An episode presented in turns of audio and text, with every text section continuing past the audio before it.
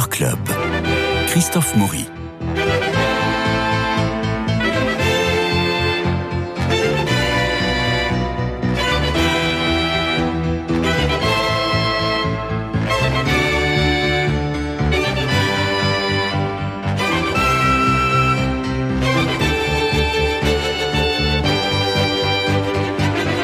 Une trentaine de rôles au théâtre, 477e sociétaire de la comédie française, première femme administrateur de cette maison de Molière, et elle impose le mot administratrice, puis première directrice de l'Académie de France à Rome, autrement dit la Villa Médicis. Muriel Mayette, vous êtes aujourd'hui directrice du théâtre de Nice et directrice de la Villa Efrouzi de Rothschild à Saint-Jean-Cap-Ferrat depuis octobre 2022, membre de l'Institut des Beaux-Arts. Et là, c'est un événement, vous remontez sur des planches parisiennes. Et quelle planche? Le Théâtre Héberto. Bonjour.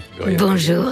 Nadir Amaoui est là pour vous interroger aussi parce qu'il a vu le spectacle hier. Oui, hier soir, ça peut pas être plus frais, en effet, comme ressenti. Alors, quelle idée de remonter une pièce de Cocteau, Les Parents Terribles, au Théâtre Héberto, une grande salle parisienne? C'était un projet que vous aviez depuis longtemps? C'est un, projet que m'a proposé le metteur en scène Christophe Perton avant que je ne sois nommée euh, euh, directrice euh, au Théâtre National de Nice. Et on l'a créé à Nice il y a trois ans. On l'a beaucoup joué en tournée. Et on est aujourd'hui sur la scène parisienne au théâtre Héberto. Alors on peut y aller par curiosité. Cocteau n'étant plus guère représenté. Son théâtre d'ailleurs comptait pas mal de fours. Je pense à la machine infernale qui aurait pu euh, le plonger dans la faillite et le mettre définitivement sur la paille. Plus de four donc que de gloire, en tout cas au théâtre. Et en 1938, il a 49 ans. Il veut le succès à tout prix pour Jean Marais, à qui il va confier euh, le rôle de Michel. Et je vous propose qu'on écoute la bande-annonce de votre spectacle, Muriel Mayette. Il y a un fantôme de femme, une très jeune femme, qui circule dans la maison. C'est faux Qu'est-ce que j'ai fait? Tu n'es pas rentré hier soir Tu as découché C'est incroyable Papa, je te présente Madeleine. Un homme trompé, c'est déjà risible. Mais si cet homme est trompé par son propre fils, c'est l'explosion de rire.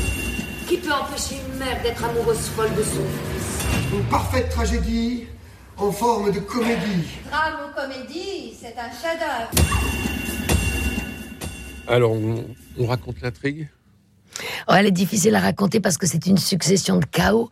Euh, et cette pièce, a vertu d'être en même temps une pièce de boulevard et en même temps une tragédie onirique c'est ce qui fait la force. admirable, absolument. C'est ce qui fait la force extraordinaire de, cette pièce des parents terribles de Cocteau. On est chez des bourgeois désargentés. Cocteau écrit plusieurs fois le mot roulotte. On est dans une roulotte finalement, mais ici le décor est superbe. Nous sommes dans la chambre d'Yvonne, vous donc. Yvonne qui est diabétique, qui est accro à l'insuline, comme Cocteau le fut à l'opium. Euh, elle est mariée à Georges, Charles, Berling, architecte fauché. Ils ont un fils, Michel. Michel qui appelle sa mère non pas maman ni Yvonne, mais Sophie.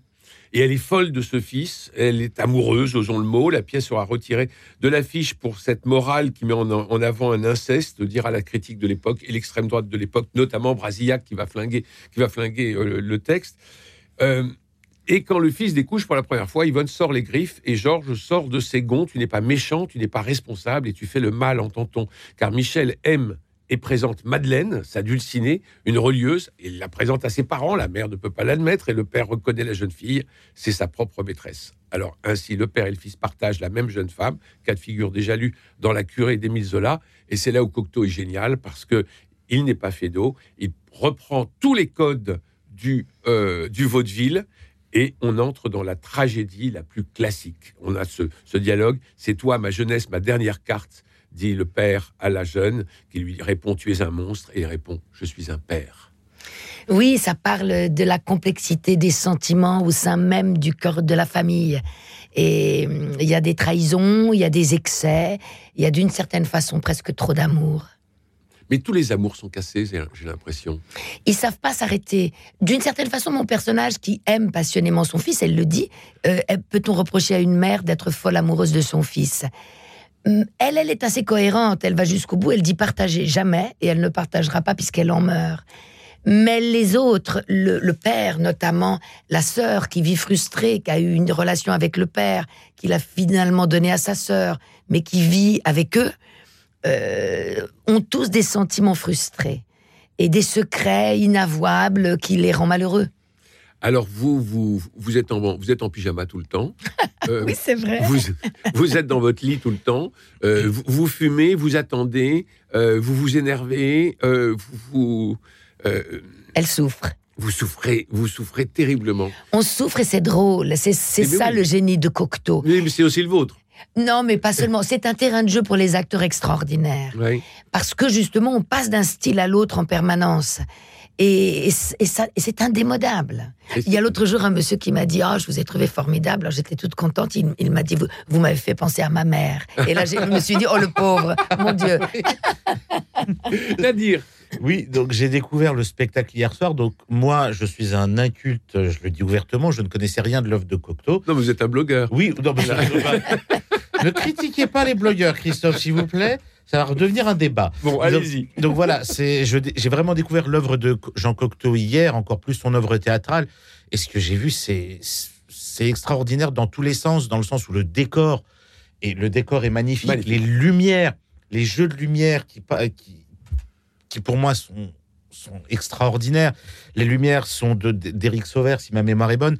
Les musiques qui font qui qui nous indiquent si quelqu'un rentre, si quelqu'un sort, alors que ça a l'air de tout, sauf d'une sonnerie. Euh, la folie que vous incarnez dans votre personnage, c'est une folie, c'est une folie douce, c'est une folie hystérique et c'est drôle en même temps que c'est dramatique. En fait, on est vraiment dans une tragique comédie euh, absolument formidable et tous les comédiens, vraiment tous, sans aucune exception, que ce soit vous, que ce soit Charles Berling, Marianne Medeiros et les deux jeunes comédiens, vous étiez extraordinaires. La pièce dure deux heures. Elle dure deux heures, mais on voit absolument pas les deux heures passer parce qu'on est happé dans cette histoire de famille, cette histoire d'amour. On rit quand c'est dramatique, on est attristé quand c'est drôle. Euh, on, ne, sait pas quels sont vraiment les sentiments qu'on doit avoir dans ces instants-là. Et c'est ça qui est extraordinaire dans cette pièce. On a on a le sentiment biaisé. C'est une pièce très écrite, Muriel Mayette. Très écrite. Hein La prose est admirable. Il dit des phrases extraordinaires. Mais en même temps, il a ce génie du plateau.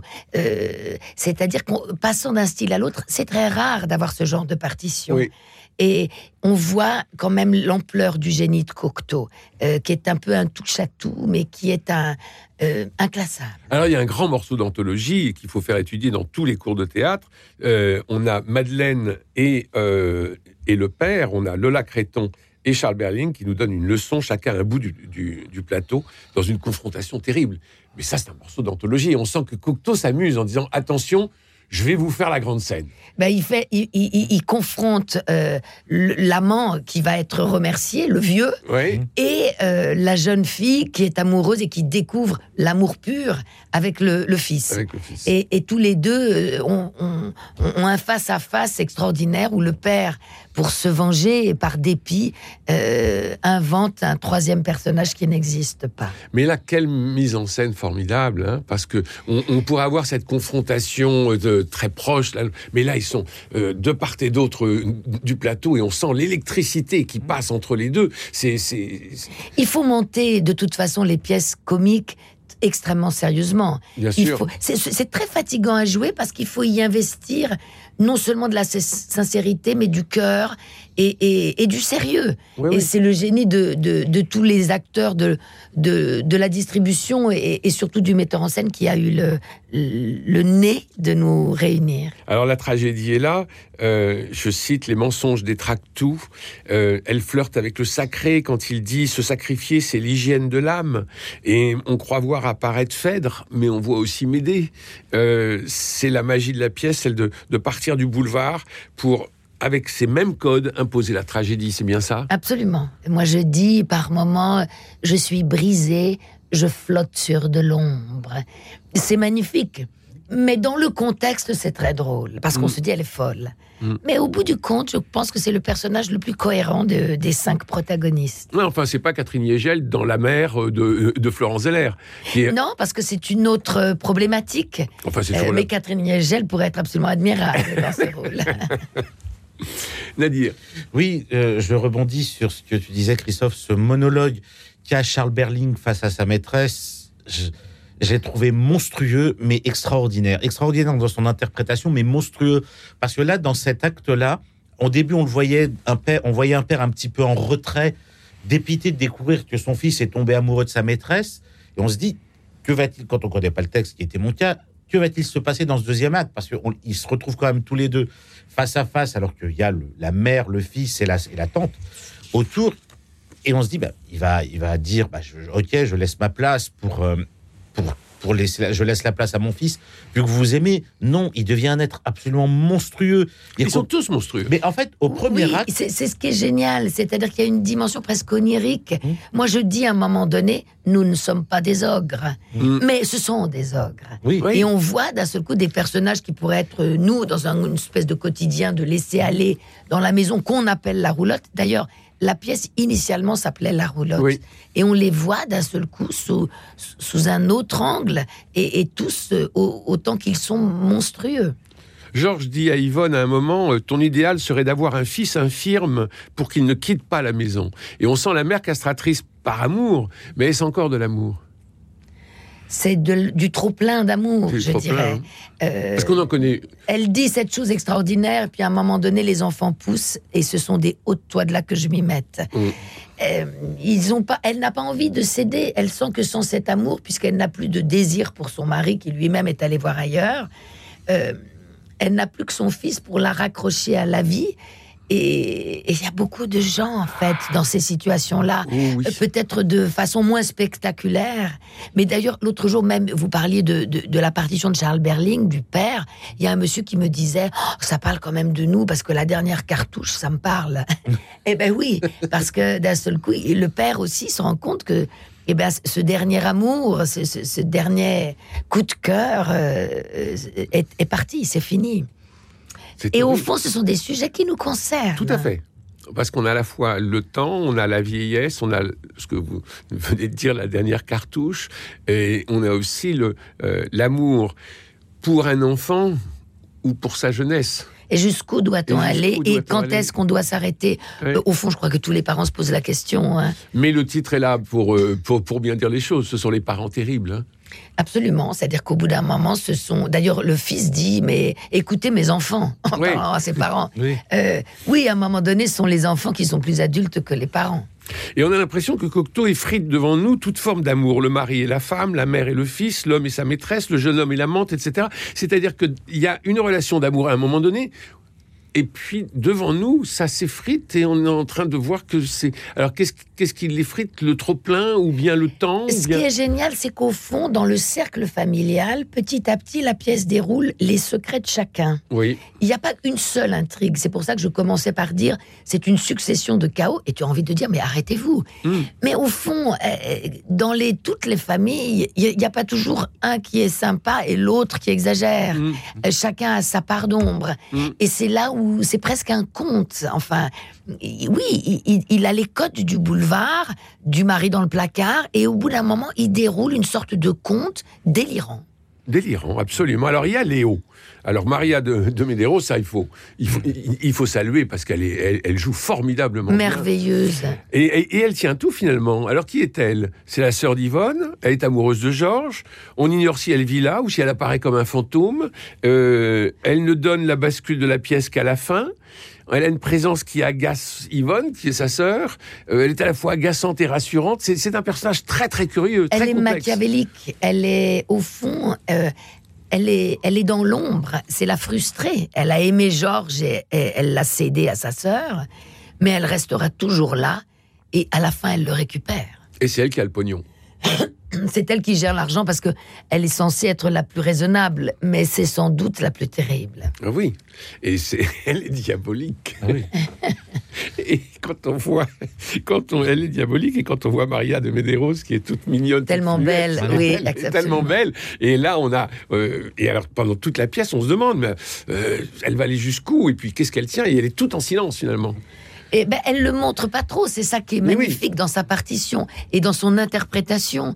C'est qu'elle elle a l'air, vous l'avez très bien dit, extrêmement rassurante, extrêmement bienveillante. Et puis petit à petit, tu te dis, mais c'est un monstre. Mhm. Et, et elle est comme les autres. Elle est peut-être pire que les autres. Ah oui. Parce qu'elle est frustrée Ah oui, elle et qu'au fond, elle vit sa vie par procuration. Oui. Donc elle manipule les gens qu'elle est censée aimer. Et à la fin, le fils le dira quand euh, Yvonne meurt. Elle, le fils lui dira Est-ce que tu. Oh. non, parce que justement, la pièce est assez géniale pour que ça ne tienne pas que sur cette intrigue. Hum, hum. Ça tient justement sur, le- sur leur chaos, sur leurs zones d'ombre. Et, et le fils lui dira Mais tu la hais? Et elle dit Peut-être, mais je l'aime. Tout Cocteau est là. Nadir. en fait, quand je repense à la pièce, chaque acte, on découvre le, donc les fameux parents terribles, donc ce soit vous, Georges ou Léo, ce sont trois manipulateurs chacun en leur sens. Dans le premier acte, vous, vous manipulez votre fils parce que vous découvrez que voilà, il a une femme dans sa vie. Non, il peut pas avoir d'autre femme dans sa vie que moi, c'est impossible. Dans le second acte, c'est le père qui manipule La sa petite maîtresse. Lola Créton. Voilà, qui est extraordinaire. Et, euh, et Émile aussi, dans le rôle du fils, il est, il est immense. Et le troisième acte, là, c'est- et là je confirme, c'est le pire. C'est le personnage de Léo qui, on a l'impression que c'est une, une bonne fée qui veut aider tout le monde et tout. Et à la fin, c'est la plus monstrueuse, je confirme, c'est la plus monstrueuse de tous. Si ma mémoire est bonne, la dernière phrase qu'elle dit, donc après la mort d'Yvonne, elle parle à, à, à Madeleine et elle lui dit Non, me remerciez pas. Oui, pas de remerciement. Pas de remerciement. Pas de remerciement. C'est terrible. Mais elle a réussi à retricoter ce qu'elle voulait. Voilà. Euh, Émile sera avec Madeleine. Émile, euh, Émile euh, Berling, hein, qui est le fils de Charles dans la vraie vie. Euh, donc Mike, Michel, retrouvera sa Madeleine et, et elle sera avec Georges. Et au fond, c'est elle qui a tricoté beaucoup cette histoire. Je crois pas, c'est là où, je pense que le- la pièce est, est très forte, que de dévoiler l'intrigue en enlève le sel. Au contraire. Tout à fait. Tout à Ah oui, fait. non, bien sûr. C'est donc, c'est donc une pièce qu'il fallait voir plusieurs fois. Ah, je le confirme. On joue jusqu'au 30 avril au Théâtre Héberto. Il, faut s'y précipiter. Muriel quand vous, comment vous vivez ce rôle et l'évolution tragique? Parce que d'emblée, vous êtes dans le morbide. Euh, dès, le, dès, le premier, euh, dès le premier coup d'œil, on, on- on voit que vous êtes dans le morbide. Euh, et c'est vous qui attirez les autres du- dans le fond, du fond, du fond. Vous dites à un moment, je regrette d'avoir l'air ridicule, ça t'empêche de voir que j'ai mal. ça, c'est Georges qui c'est dit cette qui dit ça. phrase-là. oui. Mais euh, au fond, ils ne- ce ne sont pas des personnages heureux. Euh, On n'est pas heureux quand on n'a pas d'autonomie, quand on n'a pas Mm. un désir ouvert. Et elle, elle, la pièce commence, elle attend son fils qui est pas rentré de la nuit et c'est dramatique. Elle ne l'a pas vu grandir et elle dit cette chose admirable. euh, ce que l'on donne à l'un, on l'enlève à l'autre, c'est forcé. Et on lui enlève son amour. Donc, euh, sans amour, pourquoi vivre? C'est une pièce qui parle beaucoup euh, de la solitude, Ah oui. de, de la perdition sûr. des personnages. Et là, on retrouve Cocteau. Euh, Christophe Perton a eu cette idée merveilleuse de mettre certains dessins de Cocteau sur les murs à la fin, quand, Extraordinaire. euh, que- Mm. comme, extraordinaire. comme euh, une vision psychédélique et droguée de, de la pièce. Mais Cocteau, euh, sans doute, devait éprouver ce genre de sentiment parfois. Ah oui, Euh, la solitude. absolument. D'abord parce qu'on c'est un personnage absolument génial. Euh, et on le voit bien, elle est intemporelle, cette pièce. Elle, elle parle vraiment à tout le monde. Mais il n'était pas reconnu, on le considérait comme un dandy euh, un peu superficiel. hein. Oui. Ben, on va Je pense attendre. qu'il en a souffert. Ben, il, a, il, a, il a 49 ans, euh, je le disais tout à l'heure, euh, lorsqu'il écrit la pièce, et il rentrera à l'Académie française 17 ans plus tard, lorsqu'il aura 66 ans. Euh, et à ce moment-là, ce sera vraiment le triomphe de Cocteau.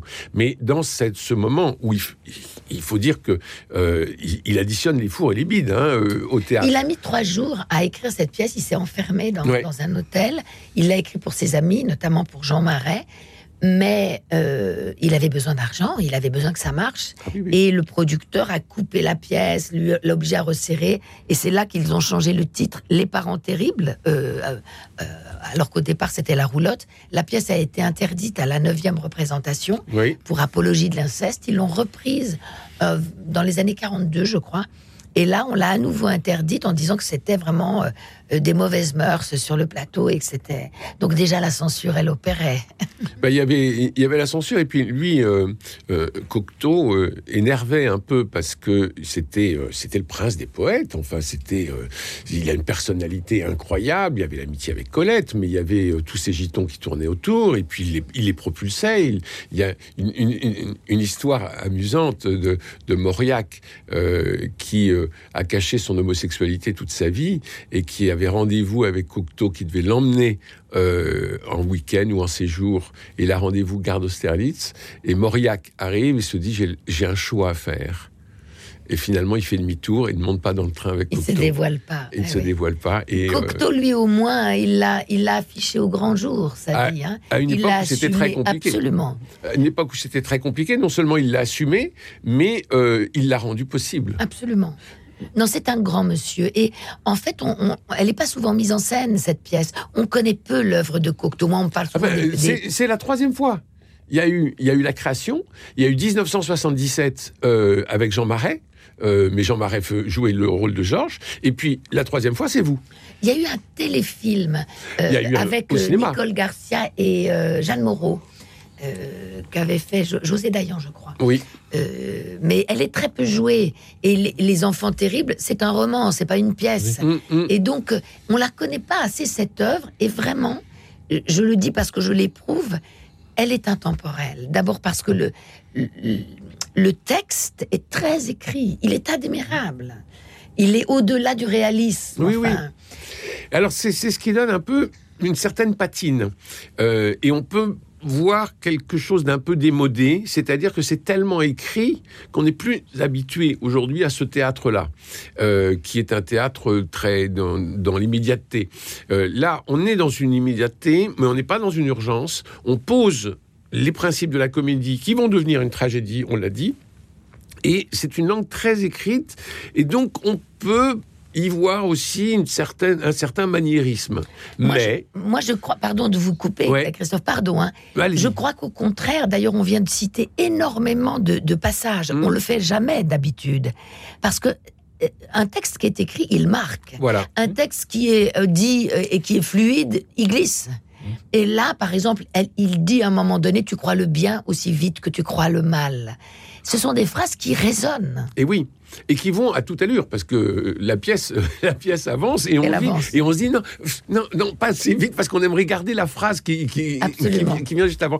Et alors justement, je parlais d'un certain maniérisme et je parlais de peut-être euh, euh, un côté un peu démodé, mais là j'avoue que euh, vous vous jouez ça, euh, Muriel Mayette avec Charles Berling et Maria euh, de Medeiros de façon éblouissante. C'est-à-dire que vous faites un travail sur le texte même, sur l'incarnation de vos personnages et l'incarnation du texte, qui rend le spectacle absolument magnifique. hein. Mais merci. On s'amuse beaucoup, hein, vraiment. ça se voit que vous vous amusez et vraiment oui euh, la pièce pour moi comme tu disais Christophe je trou- on peut la trouver intemporelle parce que déjà il y a aucun marqueur de temps il y a rien qui dit que ça se passe dans les années 40 ou que ça se passe maintenant parce que le texte oui euh, ne donne pas l'impression d'être à une époque précise et la mise en scène qu'on a fait Christophe Perton euh, elle est éblouissante le décor déjà est pharaonique C'est lui qui a fait le Mm. décor, c'est Christophe qui a bah, il, est, décidé. il est pharaonique, les musiques qui vont avec, pareil. Et il y a un petit truc que je- que j'ai remarqué, c'est les changements d'actes, les changements de Oui. décor, les, ac- les accessoiristes qui changent. Qu'est-ce qu'ils ont sur la tête? Et en fait, on comprend qu'on a face à nous, c'est ça aussi qui est extraordinaire, jusqu'au moindre petit détail, les chevaux de la roulotte. Exactement. Et c'est et c'est ça, en fait, tout dans la mise en scène est extrêmement méticuleux.